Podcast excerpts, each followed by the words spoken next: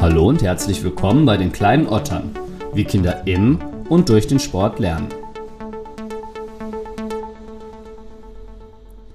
Für heute habe ich Sebastian Schwab eingeladen, Wissenschaftler an der DSHS in Köln und DFB-Stützpunkttrainer. Sebastian ist aber nicht nur promovierter Fußballdozent, Ballschulkoordinator und Trainer der U14 Mittelrheinauswahl im Fußball, sondern auch, und das ist am wichtigsten, dreifacher Papa und genauso wissenschaftlich ausgebildet wie liebevoll im Umgang mit Kindern. Diese Kombination aus Zuneigung und wissenschaftlicher Basis macht ihn zum perfekten Gesprächspartner, um alle möglichen Themen zu besprechen, die mit Kindern, Bällen allgemein, Spielen und dem Fußball zu tun haben. Wir unterhalten uns unter anderem darüber, warum Manuel Neuer nicht in einem Tor steht, das 2,60 Meter hoch ist und warum dies bei Kindern der Fall ist, was die Vorzüge von den sogenannten kleinen Spielformen gegenüber dem 7 gegen 7 im Bereich Kinderfußball sind und was es eigentlich mit der Heidelberger bzw. Kölner Ballschule, von der ich hier die ganze Zeit so selbstverständlich rede, auf sich hat. Wenn es Themen gibt, über die ihr gerne mehr wissen möchtet oder ihr Fragen habt, die mit Kindern und dem Sport zu tun haben, seid ihr wie immer herzlich eingeladen, mir auf Facebook oder Instagram zu schreiben. Ich freue mich auf eure Nachrichten und wünsche viel Spaß mit Sebastian Schwab, der Ballschule und dem Fußball.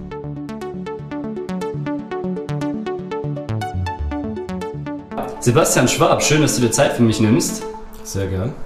Wann hatte ich das letzte Mal ein Kind so richtig zum Lachen gebracht und vor allen Dingen wie? heute Morgen mein jüngster Sohn.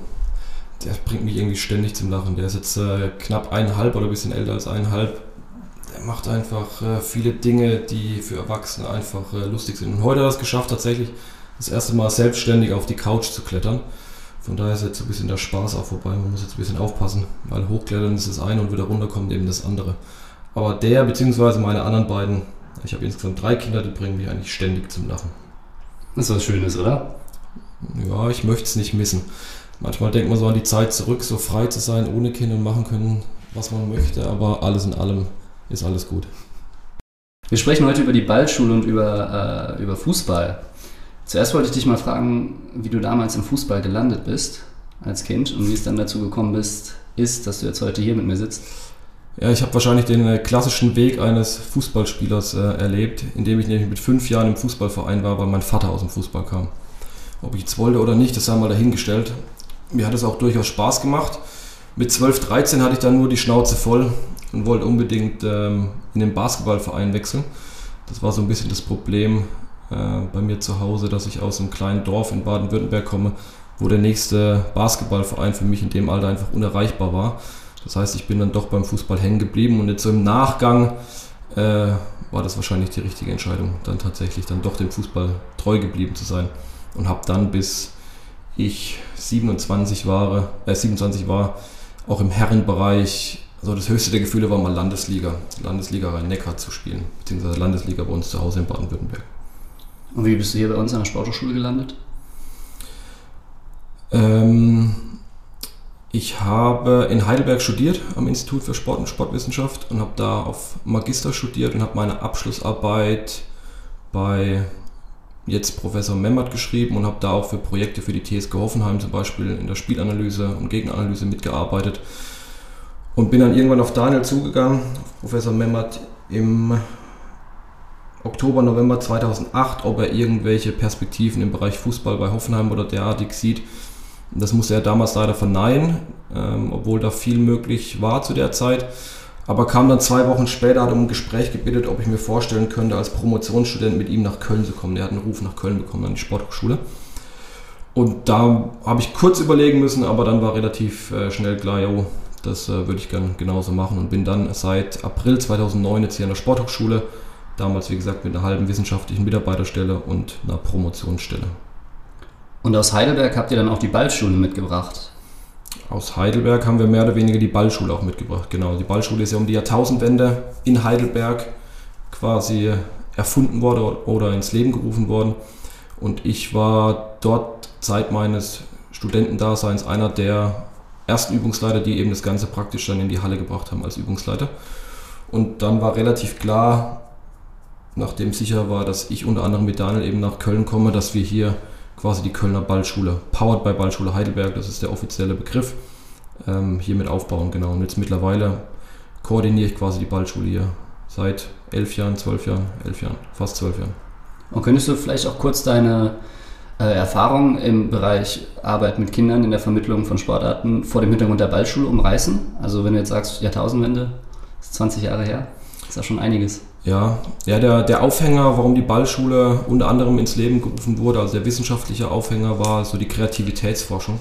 Wenn man sich mal an die, an die Fußballmeisterschaften, Welt- und Europameisterschaften so um die Jahrtausendwende erinnert, so 2000, 2002, das war nicht so schön, was den Fußball angeht. Und viele Experten haben einfach festgestellt, dass uns die Kreativspieler fehlen. Und dann hat sich so ein bisschen die, die Ballschule darüber entwickelt. Also der Forschungsschwerpunkt ist die Kreativitätsforschung. Und es geht einfach darum, wie man Kindern möglichst früh schon die Freiheiten lässt, damit sie selbstständig irgendwie Kreativität entfalten können. Das war quasi so der, der Aufhänger der, der Ballschule, wie die Ballschule ins Leben gerufen wurde. Was dann auch für, als Übungsleiter gar nicht so einfach war, sich dann darauf einzulassen, eben sich mal zurückzunehmen, nur kurz die Regeln zu erklären und nicht ständig irgendwie zu feuern, wie man es ja normalerweise aus dem Trainingalltag entsprechend äh, kennt und immer noch kennt, leider. Und dann habe ich äh, eine Rubrik, auf die du dich auch vorbereiten konntest, und zwar die kleinen Geschichten. Kommt da jetzt auch was aus der Ballschule? Oder? Da kommt tatsächlich auch was aus der Ballschule. Es war so ein, ein einschneidendes Erlebnis für mich als Übungsleiter. Ich habe unter anderem eine Gruppe geleitet am Institut für Sport und Sportwissenschaft, direkt vor Ort in der Halle. Das Problem an dieser Halle, oder Problem in Anführungsstrichen, ist, dass sie eine Tribüne hat. Das heißt, die Eltern konnten oben sitzen und zuschauen. Und so mittlerweile aus der Erfahrung heraus ist es am besten, wenn in den Ballschulkursen nur, El äh, nur Kinder und Übungsleiter sich in der Halle befinden und die Eltern einfach nicht da sind. So. Und dann habe ich mich da auf eine Stunde vorbereitet, auf eine 45-minütige Stunde und war dann, das war dann so am Ende und ich war vollkommen unzufrieden mit mir, weil ich der Meinung war, dass eben nicht so geklappt hat, wie ich mir das irgendwie vorgestellt habe, wie ich das irgendwie geplant habe. Und wie es dann natürlich so ist, genau in dem Moment kommen dann Eltern auf mich zu und kommen da in die Halle, weil sie kurz mit mir quatschen wollen. Und dann war mir eigentlich schon klar, was jetzt irgendwie kommt. Aber genau das Gegenteil war der Fall. Sie hatten gemeint, dass äh, das heute mit Abstand die beste Stunde war, äh, die sie bisher irgendwie gesehen haben. Und die Kinder sind ganz begeistert und haben so viel Spaß irgendwie gehabt. Und das war für mich dann irgendwie so der Punkt, wo ich gesagt habe, ja, okay, vielleicht ist dann die Ballschule nicht unbedingt, muss ich nicht mit Fachkompetenz und mit einer perfekten Strukturierung irgendwie glänzen, sondern es gehört vielleicht noch ein bisschen mehr dazu, mit Kindern gerade in dem Altersbereich einfach zu arbeiten. Heiner Brandt hat gesagt, das steht auch auf eurer Homepage, der heutige, die heutige Einbahnstraßenausbildung ist weder kind- noch entwicklungsgerecht. Am Anfang müssen verschiedene Wege und Richtungen aufgezeigt werden. Das Generalmotto lautet, vielseitiges Spielen macht den Meister. Kommentier das doch mal aus der Perspektive der Ballschule. Was hat es damit auf sich? Ja, sollten viel mehr auf Heiner Brandt hören nach dem Zitat. das be bedeutet letztendlich, ist eine Säule der Ballschule, dass äh, die Ballschule eben ein sportspielübergreifendes Konzept ist. Also Kinder sind Allrounder. Und dementsprechend macht es aus unserer Sicht auch nicht so viel Sinn, mit fünf Jahren ein Kind nur Fußball spielen zu lassen, nur Handball spielen zu lassen, nur Hockey spielen zu lassen oder was auch immer spielen zu lassen, sondern es macht durchaus Sinn, einfach eine vielseitige Grundlagenausbildung den Kindern mit, mit äh, an die Hand zu geben, dass sie so basiskoordinative, basistechnische Dinge einfach äh, erlernen. Und dann irgendwann, wenn sie die Ballschule mal durchlaufen haben, mit acht Jahren, mit neun Jahren, mit zehn Jahren, dann selbstständig auch entscheiden können, was letztendlich ihnen am meisten mal Spaß macht und eben nicht und eben nicht so wie ich dann mit fünf Jahren im Fußballverein, nur weil mein Vater aus dem Fußball kommt, aber so richtig gefragt hat mich wahrscheinlich keiner. Ähm, also auch so ein sportpädagogischer Ansatz, der da so ein bisschen dahinter steckt. Und wie gesagt, genau, die Vielseitigkeit ist eben einer der drei Bausteine, äh, mit denen wir in der Ballschule viel arbeiten. Das heißt, so eine klassische Ballschulstunde besteht eben nicht aus, wir machen jetzt nur Fußball oder nur Handball oder konzentrieren uns heute nur auf Tennis, sondern wir machen fünf Minuten was mit der Hand, fünf Minuten was mit dem Fuß, dann wieder was mit dem Schläger was einfach die Wahrscheinlichkeit erhöht, dass jedes Kind mit vielen Erfolgserlebnissen aus dieser Stunde rausgeht, weil Kinder, die eben noch nicht so eine gute Fuß-Auge-Koordination haben, die werden in so einer Fußballstunde vielleicht ein bisschen hinten unterfallen. Die können aber unfassbar gut schon mit dem Hockeyschläger umgehen. Und äh, dadurch macht es durchaus Sinn, unterschiedliche Sachen auch in den Stunden schon anzubieten. Okay, die Begriffe Bausteine und Säulen sind jetzt gefallen. Dann, dann versuch doch mal kurz das Konzept oder die grundlegende Idee zu umreißen, dass man sich vorstellen kann, wie so wieso die Grundidee von der Ballschule überhaupt ist. Ja, die Grundidee ist äh, einfach wie folgt, was ich gerade schon gemeint habe, dass es eben ein sportspielübergreifendes Anfängerkonzept ist, wo es eben nicht zu Spezialisierungen irgendwie kommt. Und äh, der Lehrplan ist dann unterteilt in einen taktischen Schwerpunkt, in einen technischen Schwerpunkt und in einen koordinativen Schwerpunkt. Und der taktische Schwerpunkt wird quasi mit Bausteinspielen ähm, abgegrast das heißt, es sind nicht unbedingt Spielreihen, die irgendwie aufeinander aufbauen. Wenn ein Kind mal zwei Wochen nicht da war, kann es daran nicht mehr teilnehmen, weil es irgendwas verpasst hat, sondern es sind einfach kleine Spielformen, mit unterschiedlichen kleinen Regeln, wo die Kinder sich ständig neu, neuen Herausforderungen irgendwie stellen müssen oder auf neue Regeln entsprechend anpassen müssen. Und die anderen Bausteine bzw. Basiselemente ist eben dieser koordinative Bereich, wo wir sehr stark mit Druckbedingungen arbeiten. Das heißt, die Kinder bekommen eine Aufgabe mit Zeitdruck, mit Komplexitätsdruck, mit Variabilitätsdruck, um eben eine einfache technische Ausführung, die sie schon können, eben mit einem gewissen Druck noch zu verbinden, um dann eben die koordinativen Fähigkeiten entsprechend zu verbessern. Und der letzte ist, wie gesagt, dieser basistechnisch, die basistechnische äh, Komponente, die in der Ballschule auch noch mitgeübt werden soll, wo es einfach darum geht, dass die Kinder so eine, so eine Basistechnik an die Hand bekommen, die sie dann später in den meisten oder eigentlich in allen Rückschlag- und Mannschaftssportarten, um die es ja in der Ballschule geht, äh, die dann später eben gewinnbringend in ihre Sportler dann anwenden können. Kannst du uns vielleicht ein Beispiel geben für ein Spiel, das ihr benutzt, um eine Drucksituation zu simulieren? Ein Beispiel für ein Spiel für eine Drucksituation. Ähm, naja, so ein, so ein klassisches Ballschulspiel nennt sich zum Beispiel Eierlegen.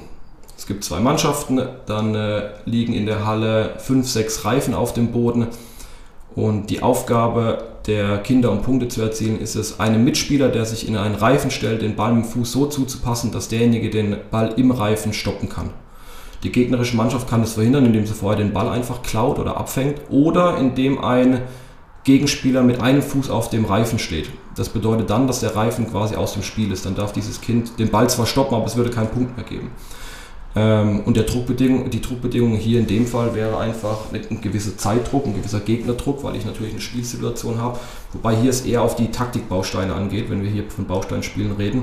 Und da dann eher Richtung Ballbesitz kooperativ sichern, Ballbesitz individuell sichern, geht es eher so um, um Taktikbausteine. Man merkt es bei dem Beispiel schon, das Spiel heißt Eier legen und nicht Bälle in die Reifen spielen. Was glaubst du, haben ähm, diese Geschichten, in die ihr die Spiele einbaut, für eine Bedeutung für die Kinder? Das kommt ein bisschen auf, den, auf, den, auf das Alter an. Also wenn wir sagen, die Ballschule hat eine Range von drei bis zehn Jahren, ist es im Kindergartenbereich unfassbar wichtig, meiner Meinung nach. Also natürlich kann ich Kinder vor die Wand stellen und sagen, pass auf, ich stelle hier auf die Linie, jeder hat einen Ball und ihr werft den Ball jetzt gegen die Wand, dann auf den, dass er auf den Boden geht und dann fangt ihr den Ball wieder. Das wird wahrscheinlich auch irgendwie funktionieren. Oder man versetzt die Kinder einfach in so, in so Geschichten. Also wir sind dann im Urwald, ihr seid die Affen, ihr habt eine Kokosnuss. Und jetzt zeigt ihr mal, wie, wie ihr die Kokosnuss knacken könnt mit Hilfe der Wand. Also man versucht die Kinder über solche, über solche Geschichten irgendwie Kreativität schon entwecken und einfach Dinge selbst äh, erfahren zu lassen. Ähm, Im Grundschulbereich, so sechs bis achtjährige, da kommt es stark auf die Gruppe an. Da ist dann auch irgendwann so, dass ganz klar Mädchen eher eher auf solche Geschichten noch irgendwie anzupacken sind als die Jungs dann irgendwie schon. Die Jungs wollen dann richtig wettkämpfen und, und raufen und spielen, während die Mädchen durchaus auch noch die, diese blumigen Geschichten hinter den Spielformen ganz toll irgendwie finden. Aber dann ist dann irgendwann auch mit, mit, der, mit der nächsten Stufe dann ab von acht bis zehn Jahren, da ist es dann auch irgendwann mal genug mit solchen Bewegungsgeschichten. Wie ist denn allgemein dieses ähm, dieser Weg durch die Ballschule, also so ein exemplarischer Weg, mein Kind ist jetzt anderthalb oder wie dein Sohn, der ist jetzt in dem Alter und so langsam könnte man mal drüber nachdenken, mit dem anzufangen, jetzt so von, von dem Alter bis zum Ende. Nehmen ja. an, am Ende soll er dann Fußballer sein. Also, ja, ob er jetzt Fußballer sein soll oder nicht, das haben wir hingestellt, aber eine Idealvorstellung wäre, äh, dass die Kinder, oder anders gesagt, die, die, die Ballschule unterteilt sich dann in so mehr oder weniger drei Phasen. Es gibt eben diesen Kindergartenbereich, Kinder drei bis sechs Jahre, wo es äh, erstmal um Bälle kennenlernen, Bewegung kennenlernen. Da geht es aber auch noch um andere, um soziale Aspekte. Da geht es auch darum, um das Zählen, um in Farben, um ins Sprechen zu kommen, um ins Kommunizieren zu kommen. So der Einstieg. Dann die klassische Ballschule, wie sie um die Jahrtausendwende erfunden wurde, ist eben erste, zweite Klasse, also sechs- bis achtjährige Kinder entsprechend, wo auch komplett einfach alles, was ich gerade vorgestellt habe, versucht wird umzusetzen. Und dann nach, nach der zweiten Klasse könnten sich die Kinder theoretisch ähm, ja, so eine Art spezialisierte Ballschule besuchen, weil dann unterteilt sich das Ganze in die Wurfspiele, Rückschlagspiele oder Torschespiele. Und ein Kind, das dann nach der zweiten Klasse sagt, jo, mir macht eigentlich Hockey am meisten Spaß, würde dann tendenziell die Ballschule Torschespiele besuchen, weil da kommt dann Hockey und Fußball zu, ich sage jetzt mal 70, 75 Prozent vor und die Dinge mit der Hand und mit dem Tennisschläger, die, die gehen dann nur noch mit 25 Prozent in diese Stunden mit ein. Und bei den Rückschlagspielen geht es in Richtung Volleyball und Tennis und bei den Wurfspielen Richtung Handball und Basketball. Und wenn dieses Kind dann diese Ballschule zwei Jahre durchlebt hat, also im Alter von neun Jahren, von zehn Jahren, dann sollte es selbst entscheiden und sagen, yo, ich war jetzt in den Wurfspielen und Handball ist genau meine Sportart und jetzt gehe ich in den Handballverein und bleibe hoffentlich ein Leben lang diesem Sport oder generell dem Sport erhalten und vielleicht auch dem, dem Handballsport entsprechend erhalten.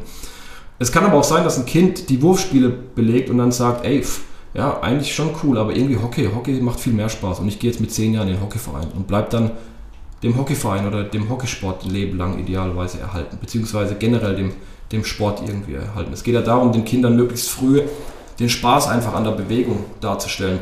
Und ich glaube, es gibt nichts Einfaches, wie Bälle in die Halle zu werfen und, und der Spaß entwickelt sich ja da fast, fast schon von allein, weil dieser Ball einfach so einen hohen Aufforderungscharakter einfach schon besitzt.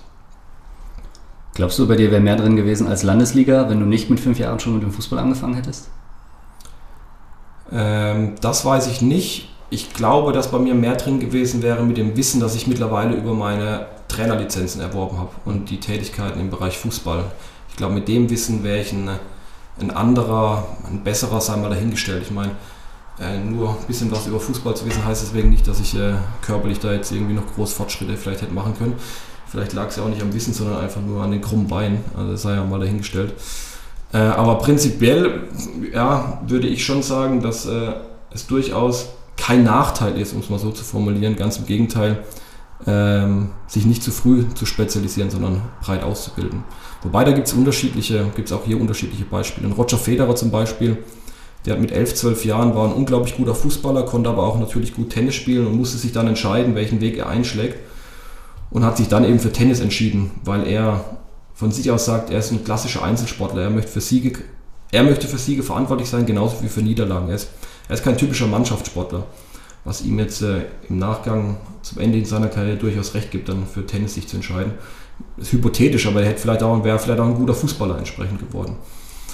Und es gibt aber auch Sportler wie eine Steffi Graf, die ja mit drei, vier Jahren höflich von ihrem Vater in die Halle begleitet wurde, die auch oben angekommen ist. Was jetzt aber vielleicht der kindgerechtere Weg war, da müssen wir uns, glaube ich, äh, nicht drüber unterhalten. Dass vielleicht der breite, selbstbestimmte Weg vielleicht dann der, der kindgerechtere war, als jemand mit vier Jahren in die Halle zu bitten. Was wären denn lang- und kurzfristige Effekte von der Ballschule auf ein Kind? Jetzt vielleicht allgemein auf die Entwicklung bezogen und auch auf die Kreativität? Ja, ich, ich, würde jetzt gern sagen, dass äh, wenn ein Kind fünf Jahre Ballschule macht, es signifikant kreativer wird als andere Kinder. Das kann ich leider nicht. Äh, sondern es wird nur versucht, Rahmenbedingungen zu schaffen, damit die Möglichkeit überhaupt besteht, dass Kreativität sich entfalten kann entsprechend. Ähm, von daher wiederhole nochmal kurz die Frage was die kurz- und langfristigen Effekte sein könnten oder vielleicht einfach aus deiner persönlichen Erfahrung. Wir müssen ja nicht alles verwissenschaftlichen hier. Ja, einfach, einfach kurzfristige und auch langfristige Erfahrung ist einfach, man merkt oder man sieht Kindern an, finde ich, was so ihre allgemeine Motorik angeht, was so Ballschule angeht. Ich weiß jetzt nicht, ob mein, mein Ältester, der ist jetzt sieben, ob der irgendwie ein Gradmesser ist, aber der hat tatsächlich drei, vier Jahre jetzt schon Ballschule auf dem Buckel. Und äh, wenn der sich ab und zu mit Freunden trifft und wir auf der Straße bei uns so ein bisschen mal spielen, ähm, ist es schon auffällig, dass er motorisch, koordinativ teilweise deutlich weiter ist als, als seine Gleichaltrigen. Das heißt nicht, dass die Gleichaltrigen ihn irgendwie hinterherhinken, aber man merkt einfach, dass in dem Fall er jetzt was gemacht hat. Auch bei meiner Tochter, die nicht so ballaffin ist, aber man merkt einfach, dass die jetzt zwei Jahre was mit Bällen irgendwie gemacht hat und hat dann auf einmal irgendwie eine ganz andere koordinative Grundfähigkeit als vielleicht vergleichbare fünfjährige Mädchen, die teilweise noch sehr tollpatschig da manchmal rüberkommen. Und das merkt man, das merkt man schon und das merkt man auch in Ballschulkursen. Also man erkennt die Kinder, wenn man sie mit drei, vier Jahren da irgendwie hat und die dann mit fünf, sechs Jahren in eine andere Gruppe wechseln. Man erkennt die ja teilweise fast nicht mehr wieder. Und es ist unfassbar schnell auch was für Erfolgserlebnisse, die da einfach entsprechend generieren, was diese Sachen angeht. Was bedeutet eigentlich Kreativität im Kontext Sport? sehr viel, meiner Meinung nach. Also ich finde, dass Kreativität mittlerweile einen Unterschied ausmacht, ob ich äh, im ersten Drittel der Tabelle stehe oder vielleicht äh, ein bisschen weiter hinten. Ich würde sogar behaupten, ohne das mir mal angeschaut zu haben, dass es eine sehr starke Korrelation gibt zwischen Kreativspielern und Tabellenplatzregion. Also ich würde jetzt mal behaupten, dass Bayern, Leipzig, Gladbach und wer aktuell jetzt im Fußball oben steht, wenn man da mal anschaut, wer als Kreativspieler von Experten genannt werden würde, werden wahrscheinlich mehr genannt würden als aktuell beim FC. Genauso auch im, im Handball, wo ich mich jetzt nicht so stark auskenne, oder im Basketball würde ich das, würde ich das Gleiche einfach äh, behaupten. Ja, jetzt äh, vielleicht im Bereich Fußball, ich meine, mittlerweile kann ja bis in die unterste Kreisligamannschaft kann jede Mannschaft irgendwie verteidigen, im 4 für 2 verschieben, die Räume eng machen und und und. Und dann macht es vielleicht den Unterschied eben, ob ich ab und zu mal Spieler habe, die mal ein bisschen ausbrechen und auch mal kreative Dinge zeigen, um eben solche defensive Stränge anderer Mannschaften irgendwie zu, zu durchschlagen oder wie auch immer. Also Kreativität hat einen unfassbar, unfassbar wichtigen, oder ist eine unfassbar wichtige Komponente meiner Meinung nach aktuell gerade in den Mannschaftssportarten. Ob jetzt beispielsweise ein Slalom-Skifahrer jetzt unbedingt kreativ sein muss, würde ich jetzt eher mal sagen nein, aber wir reden ja hier auch in der Ballschule eher von den Mannschafts- und Rückschlagspielen und da hat es meiner Meinung nach eine, eine sehr große Bedeutung aktuell. Was wäre so eine Definition von Kreativität in dem Kontext? Ja, Kreativität, so wie wir Kreativität äh, definieren, ähm, sind es so drei, drei Bereiche. Also wenn man Kreativität messt, misst man einmal die Flüssigkeit, die Flexibilität und die Originalität.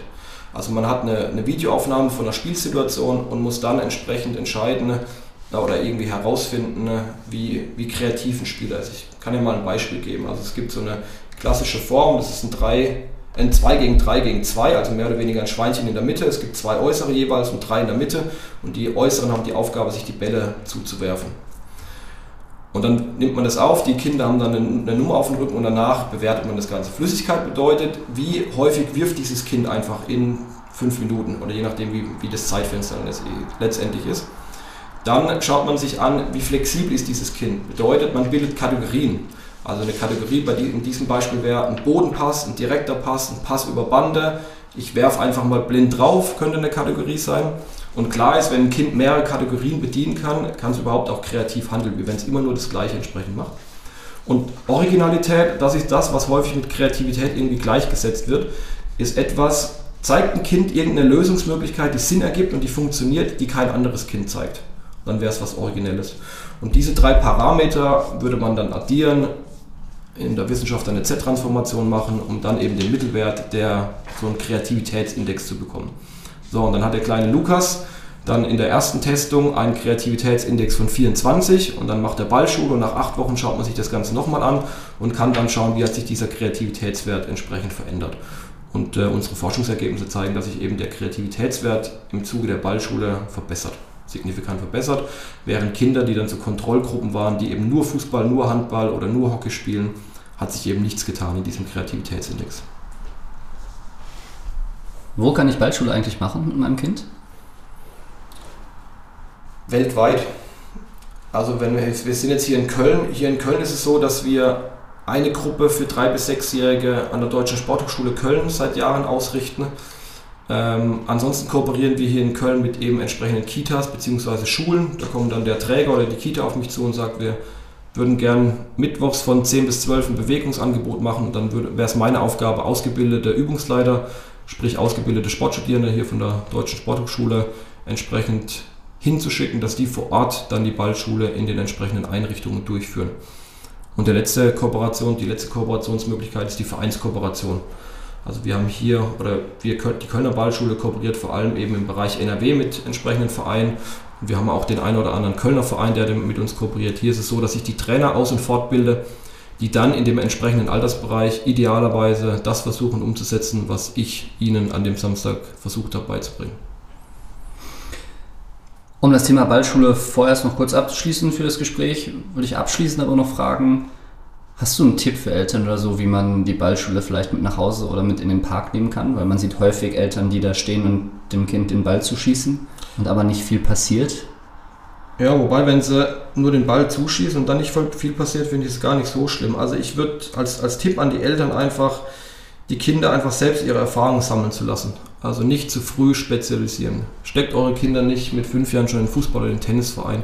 Oder in einen Verein, der eben ganz klar ein Konzept hat und sagt, ja, wir sind zwar ein Fußballverein, aber unsere fünf, sechs, siebenjährigen Kinder, die machen eben nicht nur Fußball, sondern die machen auch die, die werfen auch mal Luftballons durch die Gegend oder die nehmen mal einen Hockeyschläger in die Hand oder ziehen einen Schuh aus und spielen Schlappenhockey oder sonst irgendwas. Ähm, und was mir auch aufgefallen ist, versucht die Kinder nicht irgendwie zu instruieren, wie so kleine Erwachsene entsprechend. Also lasst die einfach mal werfen. Auch wenn ihr aus dem Handball kommt und der Meinung seid, das sieht noch nicht aus wie ein Schlagwurf mit fünf Jahren. Ja, das muss auch noch nicht aussehen wie ein Schlagwurf mit fünf Jahren. Und auch ein Sechsjähriger muss auch keinen perfekten Inside-Stoß im Fußball schon können. Der soll einfach Spaß an der Bewegung, an den Bällen entsprechend entwickeln. Und das ist auch so ein Grund, warum ich vorhin gemeint habe, dass so eine Ballschulstunde am besten funktioniert, wenn eben keine Eltern in dieser Halle sich befinden oder in, in Blickrichtung. Weil, ich meine, man meint es natürlich als Elternteil gar nicht, gar nicht, äh, gar nicht böse oder wie auch immer. Aber es gibt ganz häufig dann Situationen, wo ein Übungsleiter relativ knapp nur kurz die Regeln benennt und dann das Spiel schon laufen lässt, eben um nicht zu viele Instruktionen zu geben. Ähm, und das Kind, wenn es mal kurz nicht verstanden hat, dann sofort zur Mutter rausrennt und die Mutter meint, mit äh, einem dreieinhalbminütigen Monolog nochmal kurz zusammenzufassen, was denn jetzt von diesem Kind verlangt wird. Und das ist genau, das konterkariert genau die, die Situation, die wir eigentlich erreichen wollen. Also lasst die einfach mal frei entwickeln, nicht zu früh spezialisieren und möglichst wenig Instruktionen irgendwie an die Hand, Hand zu geben. Ich habe mal auf einen siebenjährigen Jungen aufgepasst und wir haben Basketball gespielt und dann kam der Vater dazu und wir haben das öfter mal gemacht, über ein paar Wochen verteilt und irgendwann hat der Vater zu dem Kind gesagt, wenn du nicht die richtige Basketballtechnik für den Wurf nimmst, darfst du nicht mehr spielen. Was hältst du davon? Glaubst du, es ist, glaubst, es ist ein schlauer Weg, sein Kind so zu erziehen? Frag mal, was meine Antwort ist. Das ist, okay. äh, das ist so das Negativbeispiel, äh, was man wahrscheinlich in der Ballschule ranführen könnte, würde ich jetzt mal behaupten. Am besten hängt der Korb dann noch auf 3,5 Meter irgendwie, Originalhöhe. Und er muss aber werfen wie Michael Jordan zu seinen besten Seiten. Ey, da würde ich behaupten, wenn man das durchzieht, wie dieses Kind nach 30, äh, nach 30 Jahren, nach, äh, nach einem halben Jahr äh, den Spaß am Basketball, am Ballspielen, am was auch immer verlieren. Also würde ich äh, sehr stark schätzen. Von daher ist das jetzt äh, eher nicht so der, der sinnvollere Weg irgendwie. Okay, alles klar, mal kurz weg von der Ballschule, da kommen wir gleich nochmal drauf zurück. Ich wollte kurz über deine aktuelle Forschung noch mit dir reden. Ich habe auch mal geschaut, was äh, einige der Publikationen waren, unter anderem Es fallen viel mehr Tore und Minitore im Fußball, also die Revolution im Kinderfußball. Was setzt denn damit auf sich? Ja, das ist ein aktuell sehr großes Thema beim, beim DFB. Ähm, es muss ja immer irgendwas passieren, damit äh, es zu Änderungen kommt, leider. Und äh, was den Kinderfußball angeht, so schlimm es war, hat es, äh, glaube ich, ganz gut getan, dass die Nationalmannschaft 2018 bei der WM da sang- und klanglos in der Vorrunde äh, ausgeschieden ist. Und dann hat man sich eben viele Gedanken äh, darüber gemacht. Bis dahin haben fünfjährige, sechsjährige, sieben, achtjährige Kinder im F- und E-Jugendbereich, wenn sie im Fußballverein waren, haben 7 gegen 7 auf 5 mal 2 Meter hohe Tore entsprechend gespielt. Was dann zur Folge hatte, dass ähm, es zum einen zu Ergebnissen gekommen ist wie 18-0, 20-0, was irgendwie keiner braucht. Weder die Mannschaft, die so verliert, das, wird, das ist deprimierend, die werden den Spaß am Fußball verlieren, auf der anderen Seite macht es auch nicht Spaß, jedes Wochenende 18-0 zu gewinnen, sondern die Kinder sollen ja entsprechend gefördert und gefordert werden. Und man hat noch weiter festgestellt, wenn man sich so Spiele anschaut, so ein 7 gegen 7, ist es in Wirklichkeit vielleicht gar kein 7 gegen 7, sondern eigentlich ist es ein 2 gegen 2, weil die Spieler, die schon ein bisschen besser sind, reißen das Spiel komplett irgendwie an sich und die anderen ja, pflücken tatsächlich Gänseblümchen, also stehen da rum komplett irgendwie teilnahmslos. Und dann hat man mal angefangen und geschaut, was es denn so in anderen Ländern und wie die das entsprechend machen und hat jetzt so ein Konzept entwickelt, ähm, das unter anderem ich so ein bisschen mit wissenschaftlich begleite, wo man einfach sagt, okay, wir fangen mit den ganz kleinen, spielen man 2 gegen 2 auf 4 Minitore. Dann im F-Jugendbereich spielt man 3 gegen 3 auf ein kleines Feld auf 4 Minitore oder auf höhenreduzierte Tore. Also nicht auf 2 Meter hohe Tore, sondern auf nur noch 1,65 Meter hohen Tore. Weil wenn man die Relation eines Erwachsenen Fußballers nimmt in das 2,44 Meter hohe Tor und das entsprechend auf den F-Jugendbereich ummünzt, wo die Kinder im Schnitt 1,30 Meter sind, dann darf eben ein Tor nur 1,65 Meter hoch sein.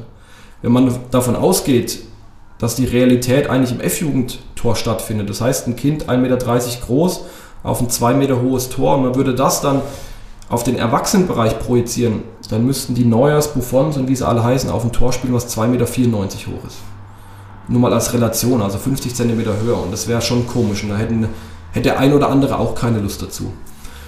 Und eben im E-Jugendbereich dann Richtung 5 gegen 5 auch noch auf ein kleineres Feld, um dann so langsam Richtung 7 gegen 7, Richtung 9 gegen 9, Richtung 11 gegen 11 und langsam auch Richtung großes Feld entsprechend, äh, entsprechend zu gehen.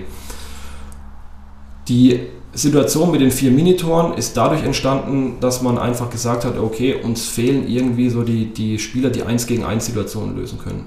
Und was so die aktuelle Forschung eben zeigt, ist, dass in so 2 gegen 2, 3 gegen 3 Situationen es viel häufiger zu 1 gegen 1 Situationen kommt, als eben im 7 gegen 7. Und das Schlimme beim 7 gegen 7 ist dann auch noch, dass man dann teilweise Trainer hat, da geht dann ein Kind offensiv mal in eine 1 gegen 1 Situation und bleibt irgendwie hängen. Und was macht der Trainer? Schnauzt dieses Kind zusammen, er soll doch lieber abspielen und da nicht hängen bleiben. Ich würde sagen, nein, ermutigt das Kind.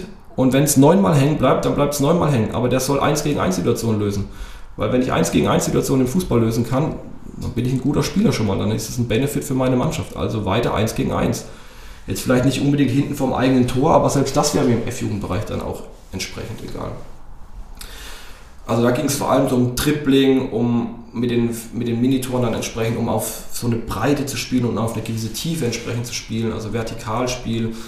Ähm, während die Sache mit den Torhöhenreduzierungen einfach dadurch entstanden ist, dass es eine, eine Turnierform im Aachener Raum gab, wo eine Mannschaft das Turnier gewonnen hat, weil ein Kind, das schon einen relativ kräftigen Hüftbeuger hatte, es geschafft hat, von der Mittellinie beim Anstoß direkt hoch den Ball ins Tor zu schießen.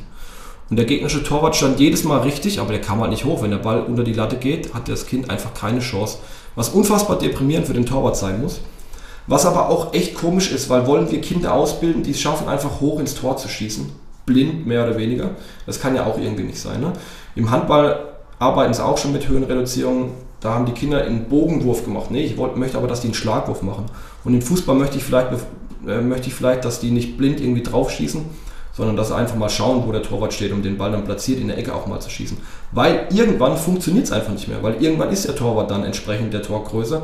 Und dann habe ich mir was beigebracht, nämlich hoch einfach blind drauf zu schießen und bin dann auf einmal nicht mehr erfolgreich. Und so ist dann diese, diese Torhöhenreduzierung entstanden. Und da konnte man ganz klar zeigen, dass äh, die Durchschnittsdistanz, von wo aus die Kinder aufs Tor schießen, sich signifikant verringert hat, nur weil wir die Torhöhe einfach reduziert haben.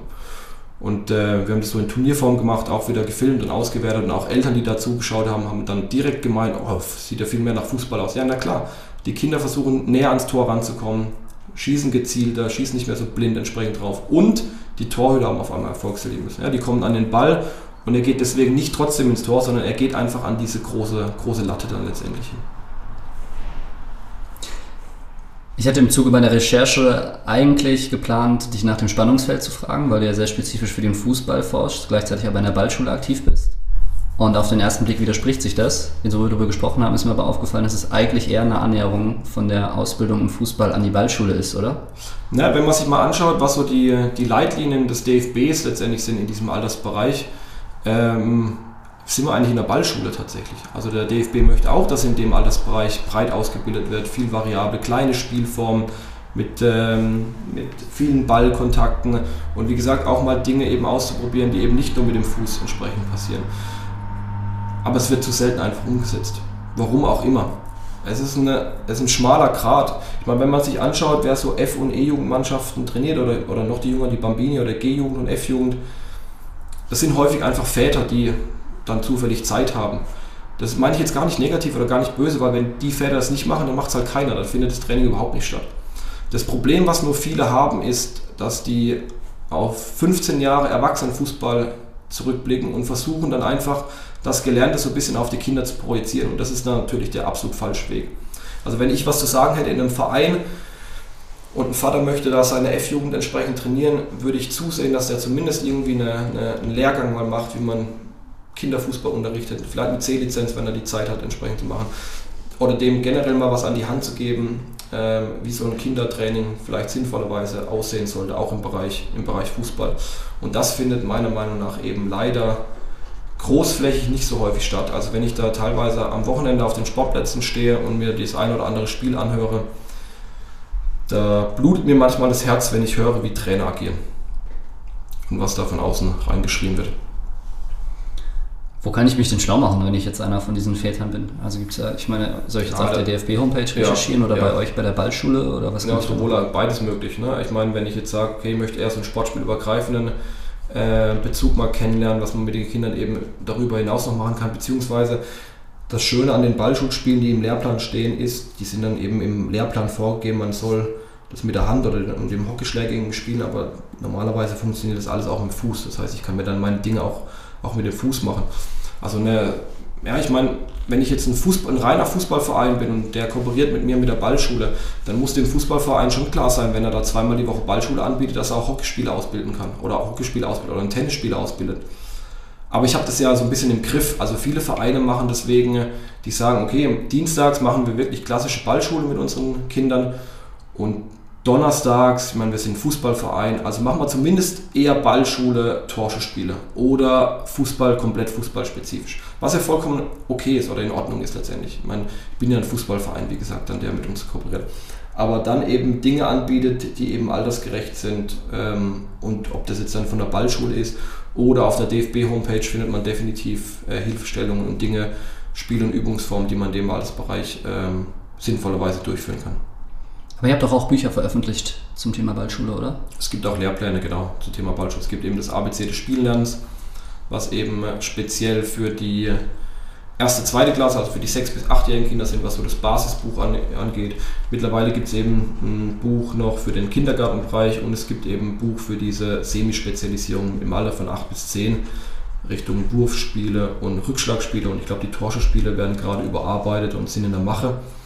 Und das neue Projekt, was in Heidelberg Professor Roth, der Mitbegründer der Ball oder der Begründer der Ballschule, ähm, gerade angeht, ist, dass man sagt, wenn die Kinder dann zehn Jahre sind und dann kommt der Mann mit dem Hammer und die gehen dann ins Vereinsleben, dass man da noch so eine kleine, eine kleine Brücke baut, äh, ist die Idee jetzt äh, Ballschule Fußball, Ballschule Handball, Ballschule Basketball entsprechend zu entwickeln. Da sind gerade dabei, die, die ersten Bücher sind schon veröffentlicht. Ich glaube, es gibt eine Ballschule Golf, weil es da eine starke Kooperation mit äh, dem Golfclub in St. Leon gibt in Heidelberg, ist da schon was entstanden, ne? wo dann einfach dieser Übergang von so einem sportspielübergreifenden Konzept, so einem freien Konzept zum klassischen Vereinstraining eben nochmal so eine, so eine kleine Schnittstelle dazwischen gibt. Und ich habe mir sagen lassen, dadurch, dass äh, viele der Kollegen in Heidelberg so mein Alter haben und eben entsprechend auch Kinder haben, dass sie gerade irgendwie dabei sind, auch was für eineinhalb bis dreijährige zu machen, also so eine Babyballschule. Da bin ich noch ein bisschen skeptisch, was dabei rauskommt. Ob das nicht ein klassisches Mutter-Kind-Turnen mit vielen Bällen dann einfach ist, weiß ich nicht, wie sehr das wissenschaftlich jetzt evaluiert wurde. Da lasse ich mich gerne überraschen, wenn dann der Lehrplan rauskommt. Da habe ich jetzt noch keinen neuen Stand, wann das äh, letztendlich erscheinen wird oder erscheinen soll. Okay, also Links zur Homepage und auch zu den Büchern werde ich unten in die Beschreibung packen. Dann ja. ähm, habe ich, bevor wir jetzt Richtung Ende gehen, noch ein paar Mythen für dich aufgeschrieben und die würde ich dir jetzt mal geben und du darfst sie dann kommentieren. Bei der Ballschule werfen sich die Kinder doch sowieso einfach nur Bälle zu, das bringt überhaupt nichts.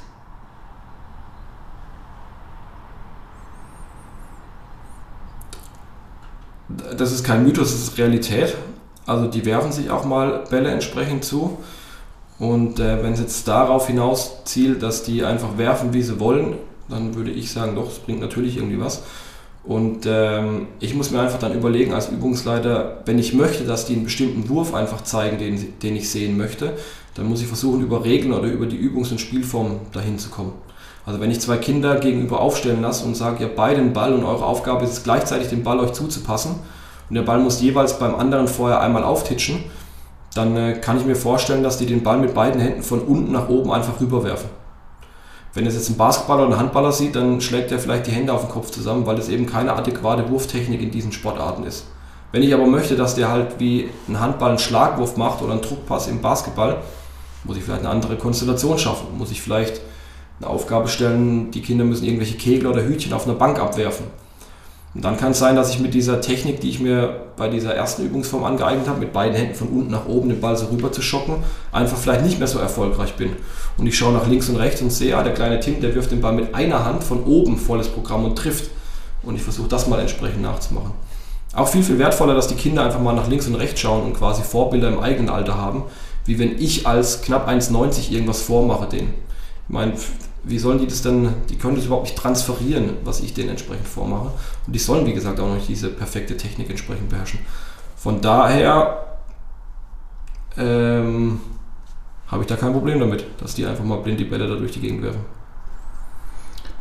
Man sollte nicht zu früh oder am besten gar nicht mit dem Konzept von Sieg und Niederlage bei Kindern anfangen. Das lässt sich nicht vermeiden. Also das Witzige ist, dass bei drei bis sechsjährigen Kindern fängt man so langsam mal an, wenn die so fünf, sechs sind, auch mal zwei Mannschaften zu bilden und mal auf zwei Tore irgendwie und irgendwas verteidigen und irgendwo Tore erzielen können. Das funktioniert oft gar nicht. Das ist denen meistens ziemlich egal, ob der jetzt ein gelbes oder ein rotes Leibchen hat. Das heißt, das kriegen die noch gar nicht äh, kognitiv geregelt. Ab dem Grundschulbereich, so mit 6, 7, da fängt es dann so langsam an, dass sie auch verstehen, ah, okay, das ist meine Mannschaft und ich gewinne mit meiner Mannschaft, wenn ich mehr Tore da reinschieße und weniger Tore hier entsprechend bekomme. Und dann ist es so, man muss nicht aus allem irgendwie einen Wettkampf machen, aber ich finde, gerade in dem Altersbereich ist es unfassbar wichtig, dass man die Kinder mit Sieg und Niederlage konfrontiert. Also Beispiele aus der, aus der Ballschule. Es gab mal eine Situation, da hat ein Kind, nachdem es ein kleines Bausteinspiel gewonnen hat, das T-Shirt ausgezogen und ist freudestrahlend durch die Halle gelaufen hat das T-Shirt gewedelt. So wie so ein klassischer Torjubel im Fußball irgendwie. Ich meine, das muss ich genauso thematisieren und das ansprechen, dass ich das eigentlich nicht möchte, dieses Verhalten wie ein Kind, das so ein kleines Spiel verliert und jedes Mal sich in die Ecke setzt und weint. Das kann genauso wenig sein. Aber und da müssen sie dann durch. Also da, herzlich willkommen in der Leistungsgesellschaft. Also irgendwie, ich, ich weiß, dass manche Trainer oder, oder Übungsleiter manchmal so Abschlussspiele dann gern unentschieden ausgehen lassen. So ein bisschen, ich sage da immer so ein bisschen Blümchenpädagogik. So, wir haben uns alle lieb und es gibt keine, keine Verlierer irgendwie. Aber die Kinder sind ja nicht doof. Also wenn ein Spiel 5-2 ausgeht und ich stelle mich dann hin, ey, super, keiner hat verloren, 4-4, gehen wir alle mit einem Grinsen nach Hause, dann schütteln die alle nur den Kopf und denken, äh, Schwab, bist du eigentlich doof, kannst nicht zählen. Also wenn ein Spiel 5-2 ausgeht, dann geht es 5-2 aus mit allen Konsequenzen. Und äh, wenn ein Spiel aber 3-3 ausgeht, dann geht es 3-3 aus. Also dann fange ich nicht an, äh, künstlich noch irgendeinen Sieger der irgendwie hervorzurufen, aber einfach ehrlich und transparent mit dem Ergebnis entsprechend umzugehen. Und deswegen finde ich schon wichtig, dass Kinder eben das, den Umgang mit Sieg und Niederlage auch in dem Altersbereich dann sukzessive lernen und das lernen sie definitiv auch in der Ballschule.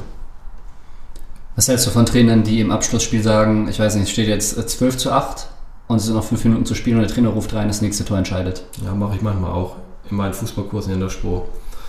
Ähm, kommt so ein bisschen auf die Gruppe an, ob ich das jetzt unbedingt bei den, bei den kleinen Kindern irgendwie machen möchte, die die diesen Kniff nicht ganz so verstehen. Wahrscheinlich eher nicht. Also ich glaube, in der Ballschule habe ich das noch nie gemacht, aber jetzt so, eine, so ein Fußballkurs hier an der Sporthochschule, wo es dann von mir aus wirklich 12-8 steht, irgendwie und es sind noch zwei Minuten, ne, um da nochmal ein bisschen Pep dann reinzukriegen, dann kann man schon mal sagen, kommt, letztes Tor entscheidet oder nach zwei Minuten ist vorbei. Was, also was ist der Kniff? Warum machst du das? Ja, wenn es dann 12-8, so nach äh, 20, 25 Minuten Abschlussspiel ist, machen wir so ein bisschen die Luft dann raus.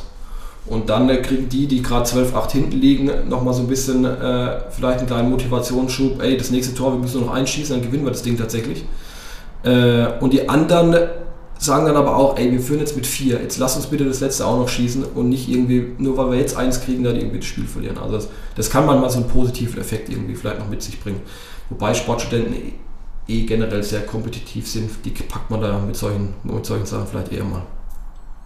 Wir machen das aber tatsächlich auch, wenn ich mich mit den Jungs treffe zum Spielen, auch ohne Anleitung, ohne Trainer. Eigentlich ist es schon ganz geil.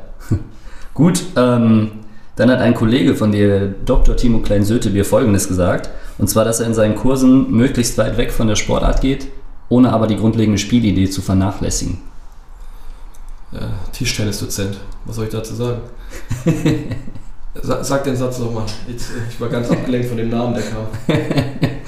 Ähm, Timo geht möglichst weit weg von der eigentlichen Sportart, ohne aber die grundlegende Spielidee zu vergessen.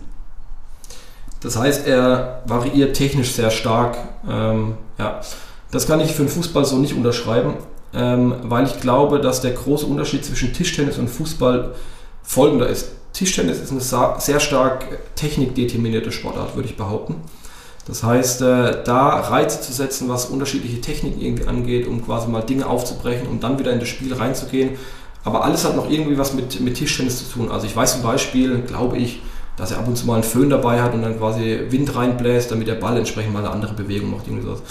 Das sind äh, durchaus sinnvolle, sinnvolle Sachen meiner Meinung nach im Tischtennis.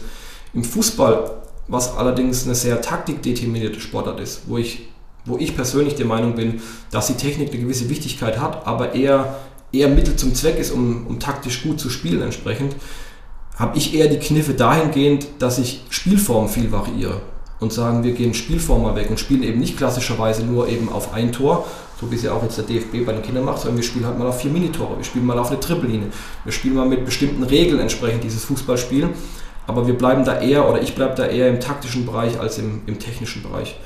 Auch hier, was die, was die Ausbildung an der Sporthochschule angeht, bin ich ganz großer Fan davon, wenn es darum geht, eben Dinge den Studenten mit an die Hand zu geben, wenn es im F- bis D-Jugendbereich geht, zu sagen, ey, fangt bitte nicht an, den Kniewinkel beim Inside-Stoß zu korrigieren. Nur weil der im Lehrbuch irgendwie vielleicht mit 48 Grad anders sich darstellt, als äh, in der Halle ihr gerade sieht. Wenn der Ball drüben ankommt, funktional, dann passt es schon, dann ist es vollkommen okay.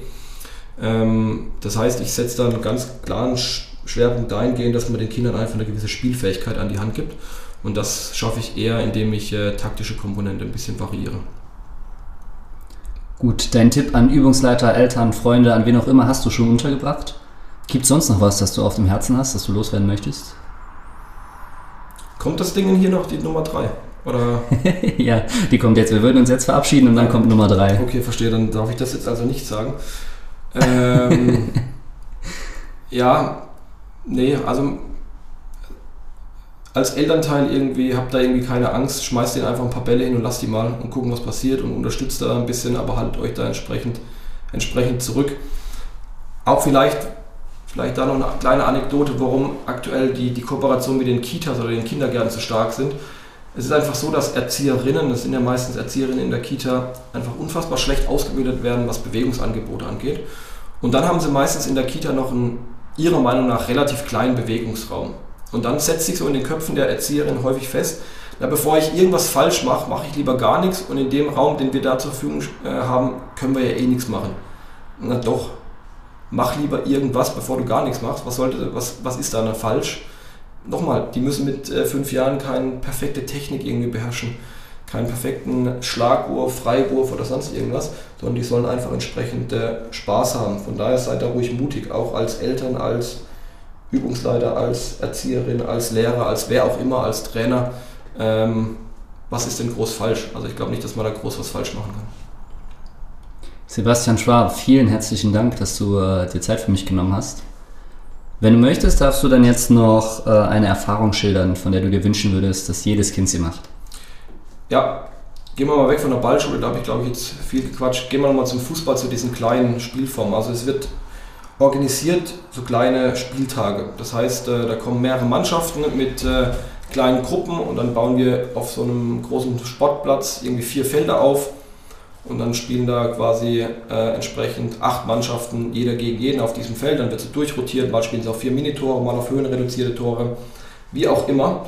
Und am Ende dieser, dieser einen Stunde, wo dieser Spieltag dann, dann geht, entsprechend diese kleine Turnierform, trommeln dann meistens alle Kinder oder die Trainer, die dann verantwortlich sind, trommeln die Kinder dann entsprechend nochmal im Mittelkreis zusammen und stellen dann manchmal so Fragen, ob es Spaß gemacht hat, kommt meistens ein lautes Ja. Und dann ist so eine Frage, Hand hoch. Wer von euch hat alles ein Tor geschossen? Alle, Hand geht, alle Hände gehen hoch.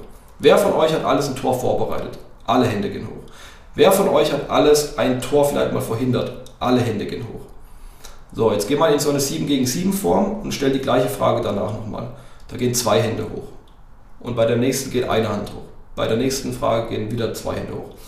Das heißt, das Wichtigste, was äh, man als Übungsleiter, als Trainer irgendwie versuchen sollte, als Lehrer versuchen sollte, meiner Meinung nach, ist, das Selbstbewusstsein der Kinder zu steigern in dem Allesbereich.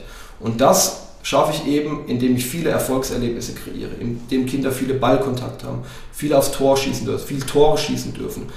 Und das habe ich in der Ballschule und das habe ich auch in den neuen kleinen Spielformen. Und ich habe es eben nicht im 7 gegen 7 auf 5 x 2 Meter Tor.